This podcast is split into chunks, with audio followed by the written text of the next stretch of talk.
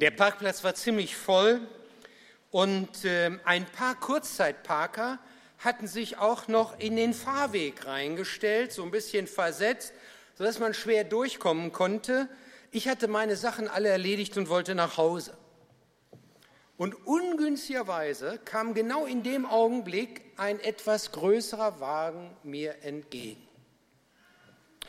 Und äh, der hielt auch nicht hinter einem der Autos, die da an der Seite mit standen, sondern der fuhr, damit er wahrscheinlich wieder schnell aus, äh, an mir vorbeifahren oder hinter mir dann seinen Parkplatz suchen konnte, so schon ein bisschen so schräg in meine Fahrbahn. Und ich dachte, du kannst ja fahren. Fahr. Aber er fuhr nicht. Und ähm, hat jemand eine Ahnung, was jetzt kommt? Ich will das kurz machen. Also ich hatte den Eindruck, das ist eng und unser Wagen ist groß. Aber ich beherrsche mein Fahrzeug. Und diese Überzeugung, die blieb auch, bis ich ein sehr unangenehmes Geräusch hörte. Das entsteht, wenn sich Metall auf Metall reibt. Äh, ich habe dann gleich angehalten und gedacht, fahr zurück. Aber das Geräusch blieb. Paar Schramm, Lack ab und so weiter. Versicherung muss in Anspruch nehmen, wirst höher gestuft, all dieses Zeug. Ich stand da wie ein begossener Pudel. Und in dem Moment habe ich mir was gewünscht. Zweite Chance. Stellt euch vor, wir hätten einen Button in unserem Leben hier irgendwo bei, jeder hat ihn bei sich. Zweite Chance. Alles zurückspulen. Ich habe so oft darüber nachgedacht und gedacht, warum hast du das eigentlich gemacht? Ich weiß nicht, ob, hast du schon mal so einen kleinen Schaden gemacht? Wahrscheinlich hast du so einen ähnlichen Spuleffekt dann gehabt. Ich habe den nicht nur einmal zurückgedreht, ich habe den mehr als Dutzende Male zurückgedreht. Und immer wieder habe ich gedacht, hättest doch zurücksetzen können, du hättest dich doch auch weigern können. Wenn der in der Fahrbahn steht, dann soll er selbst das Risiko auf sich nehmen. Aber so war ich schuld. Und wenn man jetzt so einen Button hätte, zweite Chance. Stellt euch mal vor, zu schnell gefahren, wirst rausgewunken, angehalten, Polizist erklärt dir freundlich, dass du zu schnell gefahren bist, einen Strafzettel kriegst und du sagst, ich nehme meine zweite Chance in Anspruch. Und er sagt, okay, Strafzettel zerrissen. Oder Klassenarbeit, nicht gut gelernt, völlig daneben gegangen. Du gehst zum Lehrer und sagst, zweite Chance. Oder irgendwas anderes, wo, wo, wo was so ist, nicht?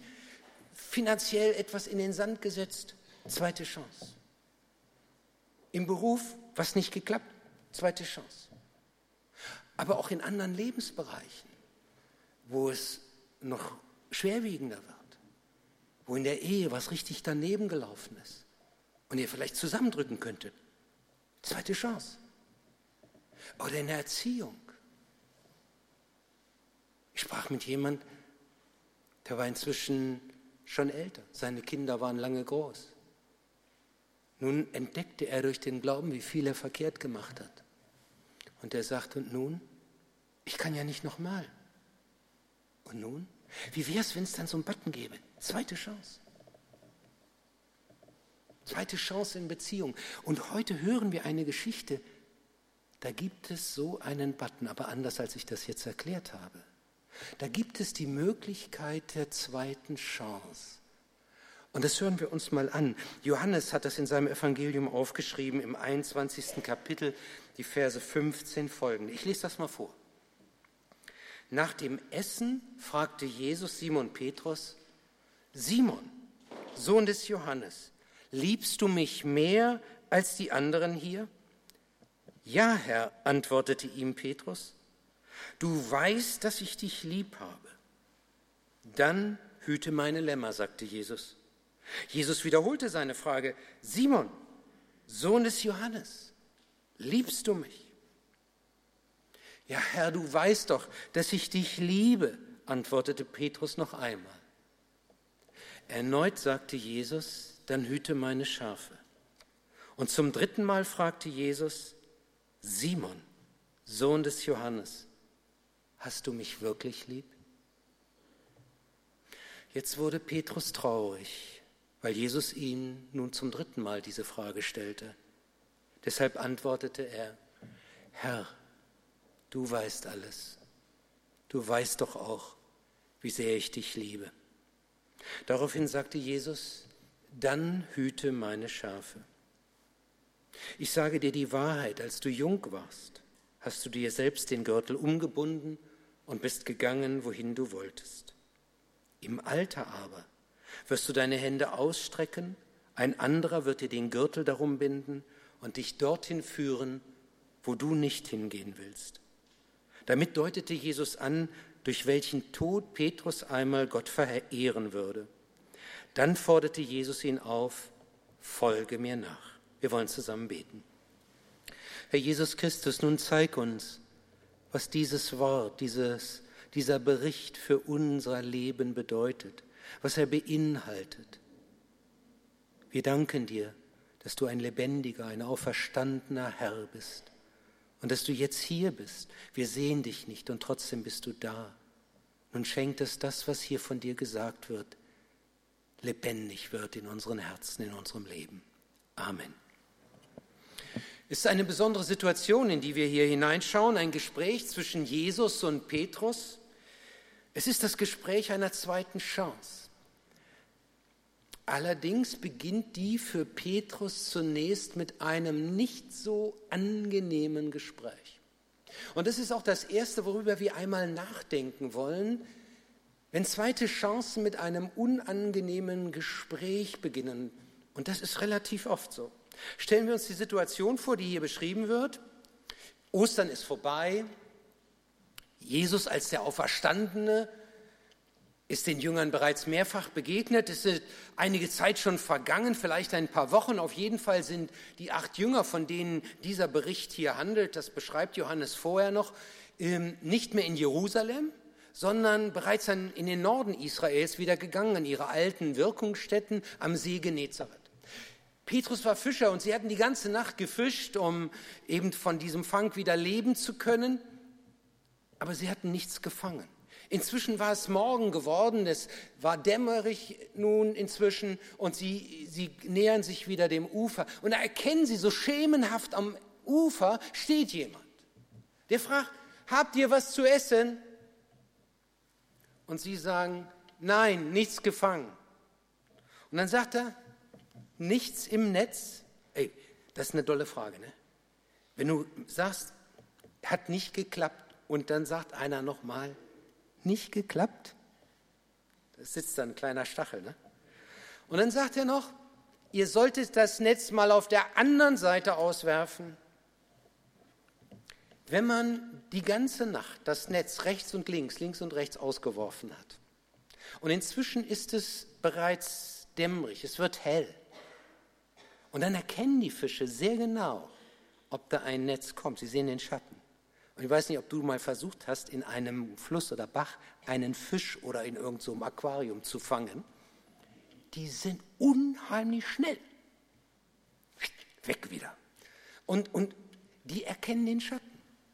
Und jetzt, wo es hell wird, sagt er, versucht es doch mal einen Meter 50 auf der anderen Seite.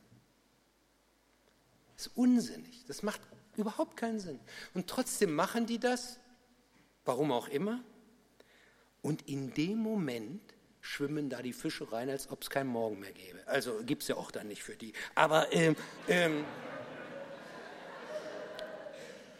das Netz ist so voll, das beginnt fast zu zerreißen. Und Johannes, der diesen Bericht aufgeschrieben hat, also ein Augenzeuge, der sagt zu Petrus, das ist unser Herr. Das ist Jesus, der da am Ufer steht. Und da wird der Petrus von Gefühlen übermannt. Denn er hatte so eine Situation schon einmal erlebt. Ganz am Anfang, als er mit Jesus begann, sein Leben zu teilen, ein Jünger Jesu wurde, da war er auch die ganze Nacht unterwegs gewesen. Sie hatten nichts gefangen, waren schon, war schon wieder der Vormittag hatte begonnen. Sie waren am Ufer, wuschen schon die Netze aus von all dem anderen Zeug, was da immer mit noch drin hängt. Und da hatte Jesus eine Rede gehalten. Und weil, das ein bisschen, weil er ein bisschen Platz brauchte, sagte er, kann ich euer Boot nicht haben? Wir fahren ein paar Meter äh, vom Ufer weg, dann können mich alle besser hören und sehen. Sonst drängt man ja immer. Jeder will ja vorne in der ersten Reihe stehen. Und äh, so. Und dann war die, die Rede zu Ende und dann sagt er, so, nun fahrt noch, noch mal in die Mitte des Sees. Richtig raus zum Fischen. Am Tag? Ja.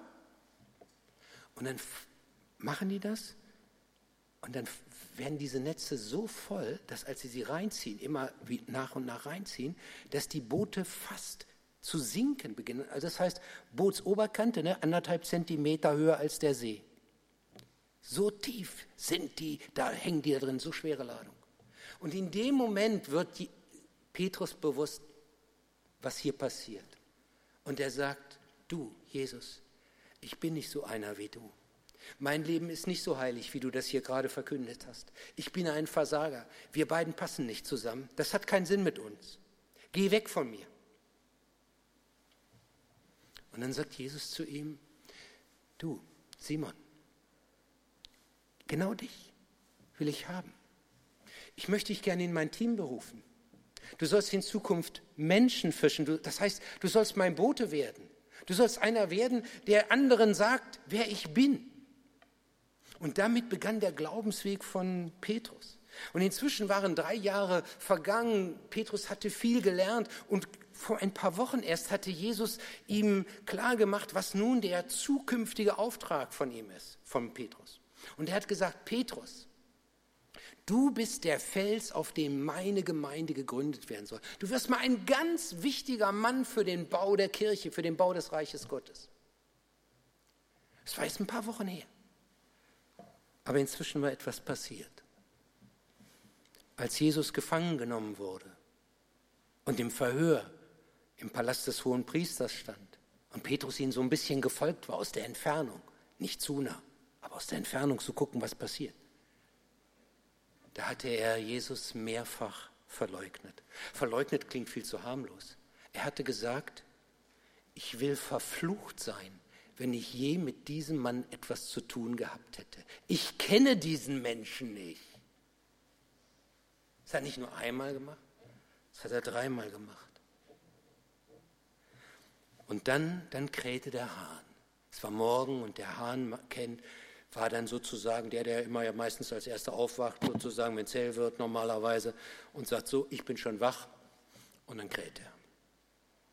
Aber in dem Moment merkte Petrus was ganz anderes. Ihm fiel ein Wort ein, das Jesus ihm nur wenige Stunden vorher gesagt hat. Er hat gesagt, Petrus, noch bevor es morgen wird, bevor der Hahn kräht, wirst du mich in dieser Nacht dreimal verleugnen. Petrus hatte sich das nicht vorstellen können, dass er jemals so etwas machen würde. Aber jetzt war es genau passiert. Und für Petrus brach jetzt was zusammen. Er war verzweifelt. Er wäre in den Boden am liebsten versunken. Er hätte es lieber ungeschehen gemacht. Aber jetzt, jetzt war es passiert. Und dann heißt es, und er ging hinaus aus dem Hof und weinte bitterlich. Wenn Männer bitterlich weinen, das heißt was. Das ist doch so, wie wenn ich meinen besten Freund, der gerade in einer der größten Herausforderungen seines Lebens steht, der jetzt jegliche Unterstützung braucht, wenn ich von dem abrücke, wenn ich den im Stich lasse, genau in diesem Augenblick, wenn ich sage, den kenne ich nicht, habe nie was mit dem zu tun gehabt, bringt mich bloß nicht mit so einem in Verbindung. Das hatte ich Petrus nicht nur einmal gemacht. Und dazu kommt noch eine weitere Besonderheit. Genau in dem Augenblick, als er dreimal so sich von Jesus abgewandt hat, gegen Jesus gestellt hatte und der Hahn krähte, kreuzen sich die Blicke von Jesus, der da hinten im Palast des hohen Priesters steht und durch die Säulengänge rein in den Innenhof schaut. Und hier steht Petrus und sieht auf Jesus. Dieser Blick. Ey, da wirst du am liebsten in den Boden versinken. Und inzwischen war Petrus Jesus mehrfach begegnet, denn Jesus war auferstanden, dreimal. Und damit war, hat, war Jesus den Jüngern erschienen und ähm, Petrus war so Jesus begegnet. Aber von, dieser, von diesem Geschehen war nie die Rede gewesen. Aber wenn du so etwas gemacht hast und einer Person begegnest, die genau weiß, was du getan hast, sehr unangenehm. Sehr unangenehm. Du würdest am liebsten sagen, vergessen wir das? Aber das geht nicht so einfach. Was machen? Das Gespräch suchen? Oh, das ist schwer. Und nun passiert hier Folgendes. Jesus hatte den Jüngern noch vorher gesagt, bei seiner ersten Begegnung, ich gebe euch einen besonderen Auftrag. Ihr dürft den Menschen in meinem Namen die Vergebung der Sünden zusprechen. Wem ihr die Sünden erlasst, dem sind sie erlassen. Aber Petrus hatte eine Frage. Wie ist das mit meiner eigenen Sache? Wie soll ich denn jetzt jemand sagen, dir sind deine Sünden erlassen, wenn ich weiß, bei mir liegen die Dinge noch so schräg im Garten? Kannst du nicht groß reden. Da gehst du nicht auf die Kanzel und sagst, oh. Da möchtest du versinken, schweigen. Ich denke an einen Prediger, der mir gesagt hat, ich war gerade in der Krise und dann sollte ich den anderen das sagen. Ich habe gebeten, ihr Lieben, lasst mich erstmal in Ruhe. Und so ging es doch Petrus hier genauso. Und er fragt doch, kann ich, der ich mich selbst verflucht habe, so weit ging er ja, wenn er Jesus gekannt hätte, kann ich jetzt hier Vergebung anderen zusprechen? Und wenn wir nicht in einer Kleinigkeit, meine ich, aber so mal in einem Ding versagt haben, wo das gravierend ist, oder vielleicht so versagt haben, wo es uns immer wieder passiert, dann ist es mit der Vergebung nicht so schnell. Nicht? Stell dir vor, das ist eine Sache, die du, die hast du nicht einmal, nicht zweimal, nicht dreimal, nicht zehnmal, das ist schon 50 Mal dir passiert. Und jetzt kommst du an und sagst, lieber Herr, es tut mir leid. Und in dir ist eine Stimme und sagt, vergiss das Ganze doch. Morgen machst du es doch wieder. Was soll das denn jetzt hier? Du, dann redest du nicht mehr so einfach über Vergebung. Dann ist das anders. Und so fühlte sich der Petrus hier. Und dann sagt dieser, der fragt ja, ist das auch für mich gültig, was, was du da sagst? Und dann sagt dieser Bericht, ja, das gilt für jeden. Es gilt für dich, Petrus. Es gilt für dich, Lothar. Es gilt genauso für dich, für uns. Denn das, was Petrus hier an Versagen auf sich geladen hat, das war ja keine Kleinigkeit. Er war ja wirklich weit weg abgerückt von Jesus. Es gibt vielleicht noch jemand, der uns im Neuen Testament bericht, von dem berichtet wird, der das vielleicht noch schlimmer gemacht hat. Paulus sagt, ich, ich habe die Gemeinde, ich habe die Christen verfolgt, ich habe sie töten lassen. Und ich selbst durfte zum Glauben kommen. Und dass Gott mir vergeben hat, das, das ist mehr als nur für mich. Das ist ein Zeichen für jeden, der irgendwo ganz schlimm versagt hat. Wenn er dem Paulus Vergebung gegeben hat, dann, dann ist auch für dich Vergebung da. Glaubst du das? Vergebung, eine zweite Chance. Das ist das, was dieser Bericht unterstreicht. Wir leben ja heute in einer Gesellschaft, in der sehr schnell der Daumen gehoben oder gesenkt wird. In den Medien und in den sozialen Netzwerken haben wir ja eine richtige Empörungskultur entwickelt. Manche Interviews von Journalisten gleichen fast einem Verhör. Und der Kommentar am Ende, der ist so wie, wie ein Urteil das schon vorher feststand. Also man will eigentlich, in manchen Fällen habe ich den Eindruck, nur genau das noch unterstreichen, rauskitzeln, wie auch immer. Man sucht so lange, bis irgendein Satz sich in diese Richtung hin interpretieren lässt, wie man es eigentlich möchte. Es ist nicht eine Recherche, die offen ist. Es gleicht für mich fast dem mittelalterlichen Pranger. Und dann denken wir, wenn es im Fernsehen kommt, muss wohl stimmen. Ich weiß es nicht.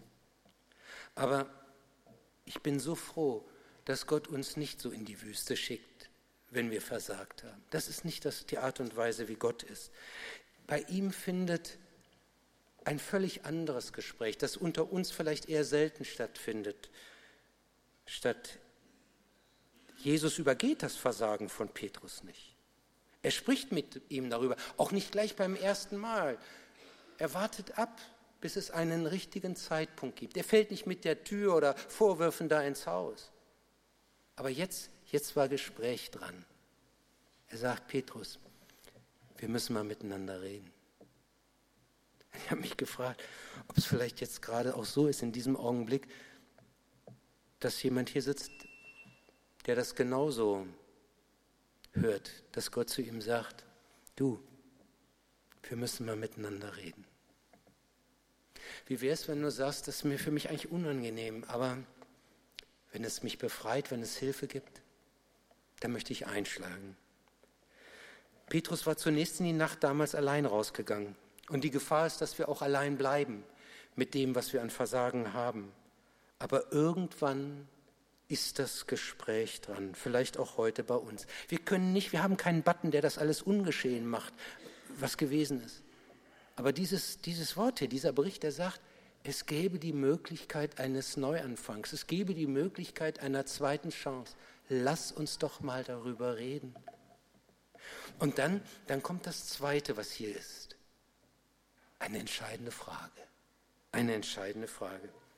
Jeder Seelsorger weiß, ähm, dass wenn jemand in die Seelsorge kommt, der nicht gleich mit dem, was ihm am meisten drückt, rausplatzt. Du testest erstmal den Seelsorger.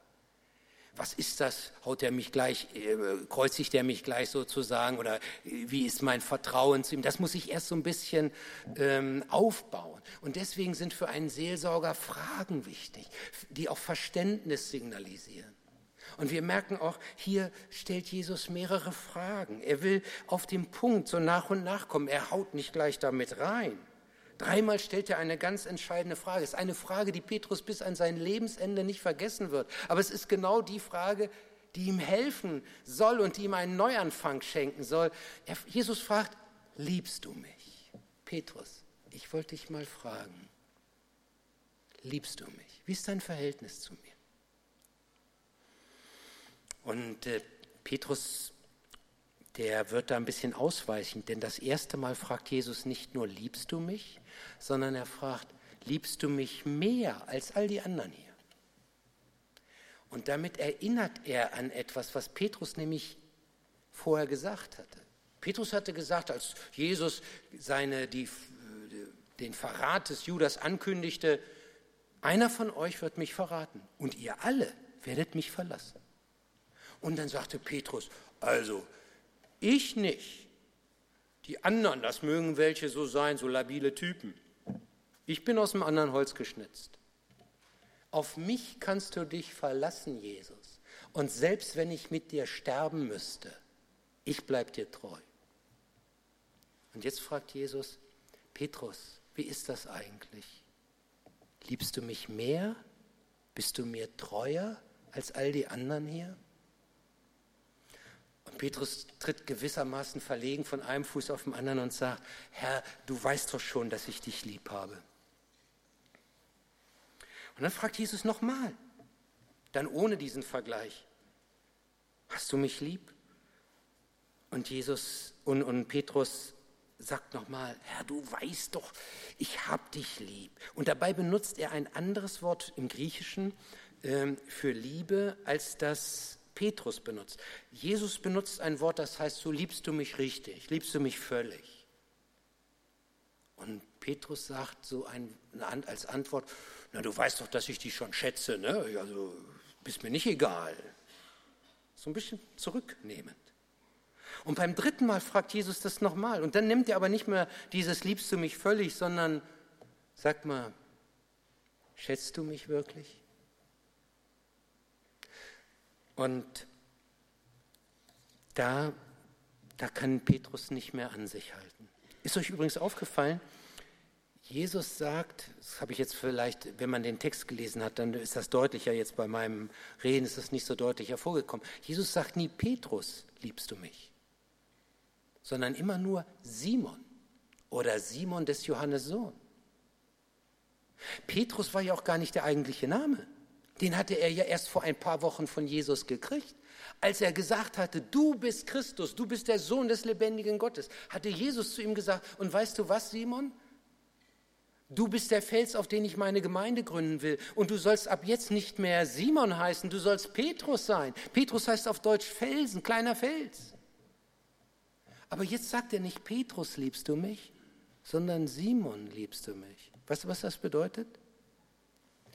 Wenn es um die Frage der Beziehung des Glaubens geht, dann geht es nicht um ein Amt, eine Funktion.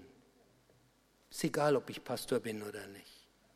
Ist egal, ob ich schon lange dabei bin oder nicht. Wenn es um die Frage der Liebe geht, dann ist das alles andere egal.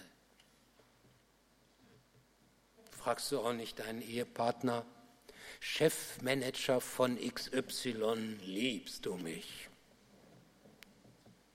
Ob der Chefmanager ist oder ist völlig Piepe, dein Göttergatte. Hauptsache, er liebt dich so, wie er ist. Und jetzt kommt Jesus hier und sagt, so wie du bist. Und Petrus, weißt du was? Du hast eine Vergangenheit. Simon, des Johannes Sohn. Und die schleppst du auch mit dir mit. Und die wirst du weiter mit dir mitschleppen. Ich weiß das. Und ich frage nur eins, richtest du dich auf mich aus? Wem gehört dein Vertrauen? Wem gehört deine Zuwendung? Wem gehört deine Liebe? Und da bricht das aus Petrus raus und sagt, du weißt doch alles, Herr. Du hast es doch mitgekriegt, du hast mich doch angeguckt, als ich dich verleugnet habe. Du hast doch alles mitgekriegt. Du weißt doch sowieso schon alles. Was soll ich denn jetzt noch sagen? Es tut mir leid. Es ist kein Zufall, dass hier Jesus dreimal den Petrus fragt. Dreimal hat er ihn verleugnet und dreimal fragt er hier. Und jetzt macht Jesus deutlich, es ist egal, Petrus, auch wenn du mich dreimal so heftig verleugnet hast, egal, wenn du auch so abgrundtief von mir abgerückt bist, ich liebe dich. Ich möchte dir einen Neuanfang schenken. Denn Jesus ist der Gott der zweiten Chance. Er liebt es, Versager zurückzulieben. Er liebt es, Verlorene zu finden. Die verlorene Münze, dieses Gleichnis, den verlorenen Groschen sagen wir ja manchmal, oder die, die, das verlorene Schaf, den verlorenen Sohn. Gottes Lieblingsort ist das Fundbüro. Und da sucht er uns. Man könnte diese Predigt, Jesus ist der Gott der zweiten Chance, falsch verstehen, in dem Sinne, dass er nicht nur dass er immer eine zweite, dass er uns eine zweite Chance gibt. Aber er gibt ja uns nicht nur eine zweite Chance. Wir Bremer sind ja stolz und sagen, dreimal ist Bremer recht. Oh, wenn es nur dreimal eine Chance gäbe, wäre es wahrscheinlich um uns schlimm bestellt. Ähm, er ist ja nicht nur der Chance, äh, der Gott der zweiten, dritten, sondern auch der vierten, der fünften, der sechsten, der unendlichen Chancen. Und trotzdem habe ich ganz bewusst hier gesagt, Gott der zweiten Chance. Wisst ihr warum? Weil Gott nicht mitzählt. Mitzählt, wie oft du versagst und sagt, 50 Mal waren es bisher, jetzt kommt es 51. Mal. Was er vergibt, vergibt er. Und du kommst immer mit einer zweiten Chance. Das ist was. Wo findest du das? Wo findest du das? Wir als Menschen sagen, also nochmal und dann ist Feierabend. Und das, wir als Menschen halten das ja auch nur begrenzt aus. Aber Jesus ist anders und das ist das Faszinierende hier. Und das ist ja das Faszinierende, was wir hier in unserer Predigtreihe unterstreichen wollen. Jesus ist anders. Er ist hier der Gott der zweiten Chance. Und das wird dann noch beim dritten deutlich, was dann hier, äh, wie tief die Vergebung eben reicht. Es ist ein echter Neuanfang. Am Anfang steht die dreimalige Verleugnung des Petrus, über die Jesus sprechen möchte. In der Mitte dann die drei Frage, dreimalige Frage nach der Liebe, nach der Beziehung, nach dem Glauben. Und jetzt am Schluss die dreimalige Beauftragung. Jesus sagt zu Petrus, ich möchte dich wieder in meinem Team richtig haben. Du, soll, du, du, du bist einer, der ganz dazugehört. Du hast Gaben von mir gekriegt. Du hast Aufgaben von mir gekriegt. Ich rück nicht von dir ab. Ich sag nicht, pass auf, ganz hinten anstellen und mal warten, bis es eine neue Möglichkeit gibt. Weide meine Lämmer, sagt er als erstes. Das weide die, die schwach sind. Lämmer sind ja nicht die, die die Herde sozusagen schon stark führen können. Du weißt doch, wie es ist, Petrus, wenn man mit eigenen Schwächen kämpft. Weide meine Lämmer. Weide meine Schafe, sagt er dann. Führe die Herde. Und dann, damit du es richtig weißt, jetzt könnte man sagen, dreimal ist Bremer recht, weide meine äh, Schafe. Du bist der, den ich haben will, der, der gerade so versagt hat. Ich habe einen Freund, der berichtete in einer Predigt, ähm, er war als Kind oft bei seinen Großeltern. Tolle Leute, tolle Leute, so wie man sich Großeltern wünscht war immer klasse bei denen zu sein. Und ähm, gut, dann ist er älter geworden, hat studiert, Theologie studiert, ist Pastor geworden und äh, der Großvater ist gestorben und die Großmutter ist zu einer Tante gezogen. Und er hat gedacht, ach, da möchte ich sie doch mal besuchen. Aber in der, in der Gemeinde war so viel zu tun wie bei uns, ne? Äh, und er schob das immer weiter hinaus.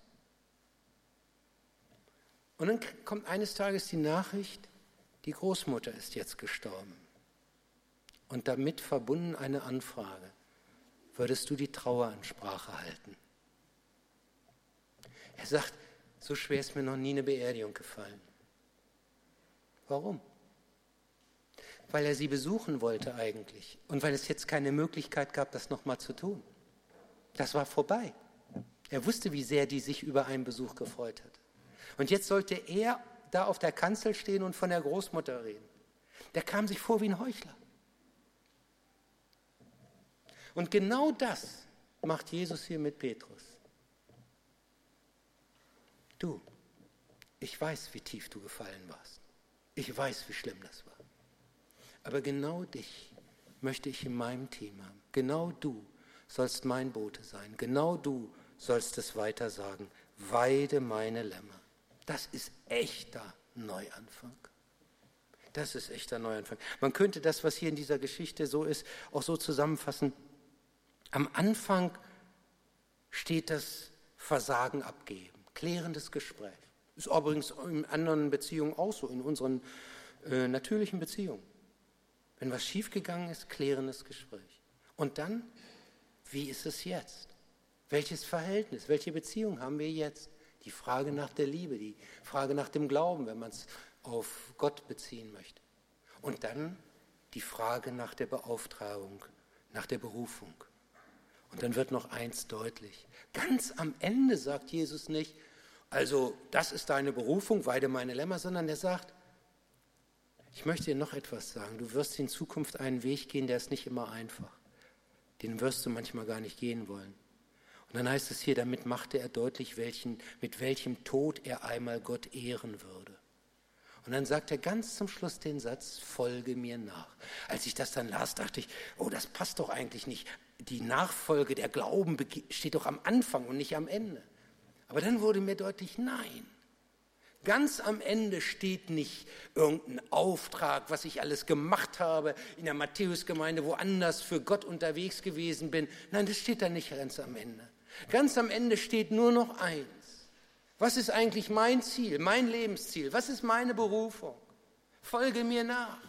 Komm zu mir. Das steht ganz am Ende. Alles andere verschwindet dann. Ich weiß nicht, wo wir, wo ihr als Einzelne gerade steht. Diese Predigtreihe hat versucht, das einmal so zu zeigen und festzumachen. Und wir haben mehrfach diese Karte beigelegt wo man etwas festmachen konnte, wo man sagen konnte, Jesus ist, ja, wer ist er für mich? Der, dem meinem Leben für immer gehören soll. Oder mein Retter, der, der mich rausgeholt hat aus dem ganzen Schlamassel. Was auch immer du war, was auch immer dir wichtig geworden ist. Heute haben wir den letzten Sonntag dieser Reihe. Und ich möchte noch einmal die Chance geben, das festzuhalten, was dir wichtig ist. Die Karten sind beigelegt. Wir werden jetzt gleich ein Video sehen, das mit einem Film unterlegt ist, wo Jesus als der König beschrieben wird. Wir haben den Film schon mal gezeigt, da ging er leider ein bisschen unter, weil wir ihn zu Anfang präsentiert haben. Aber noch einmal wollen wir ihn jetzt sehen. Und während du ihn siehst, kannst du diese Karte nehmen und ausfüllen. Musst du nicht, kannst du auch zu Hause tun. Aber es wäre eine Chance. Und es dann festzumachen. Und dann nachher, wenn wir singen, kannst du während des ersten Liedes hier nach vorne kommen und kannst sagen, das möchte ich festmachen. Er ist der, der mir immer eine zweite Chance gibt.